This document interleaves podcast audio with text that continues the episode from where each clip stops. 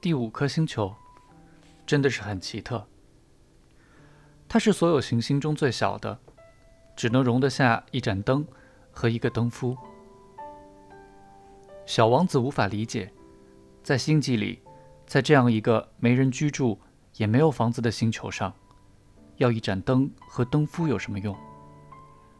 但他仍然对自己说：“这个灯夫也许很可笑，但是比起那个国王、酒鬼、爱慕虚荣的人和商人好多了。至少他的工作还有点意义。当他点亮街灯的时候，就好像另一颗星星或花朵诞生了一样；当他熄掉街灯时，就像是送星星或花朵回去睡觉。这活儿。”充满诗意。既然充满诗意，那就是有意义的工作。于是，他怀着崇敬的心情，登上了这个星球。早上好。你刚才为什么把路灯熄了呢？这是规定呀。灯夫回答。早上好。什么规定？把灯熄掉呀。晚安。他又点燃了路灯。那么，为什么你又把灯点亮呢？规定呀，灯夫回答。我不懂，小王子说道。用不着明白，灯夫说。规定就是规定。早上好。随后他又熄了灯，然后拿出一条红方格的手帕，擦一擦前额。这活儿可把我累苦了。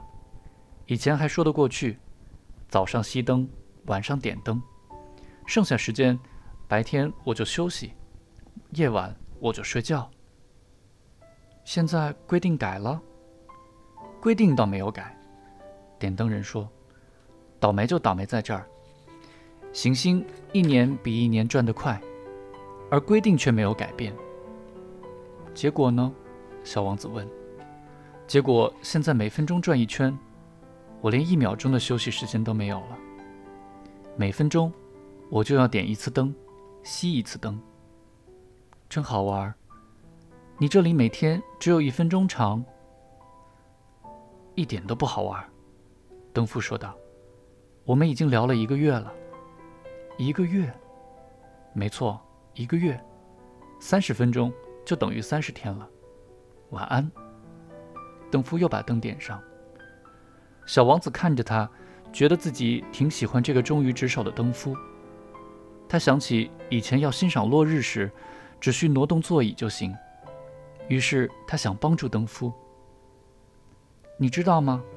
小王子说：“有一个方法，当你想休息的时候，就可以让你休息。”我一直都想休息，灯夫说：“一个人是不可能同时努力工作和偷懒的。”小王子接着说：“你的行星这么小，走三步就可以绕一圈了。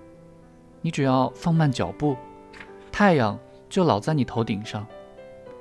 你想休息的时候，你就往前走，那样你的白天要多长有多长。这办法帮不了我多大忙，我生来就喜欢睡觉。”登夫说。“真不走运。”小王子说。“真不走运。”点灯人说：“早上好。”他又熄灭了路灯。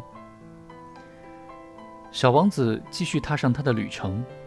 他独自想着：国王、爱慕虚荣的人、酒鬼、商人，一定都会看不起登夫。然而，他却是我唯一不觉得愚蠢的人。也许因为他是唯一不为自己而忙碌的人吧。他感慨地叹了口气，自言自语道。他是唯一一个我想跟他做朋友的人。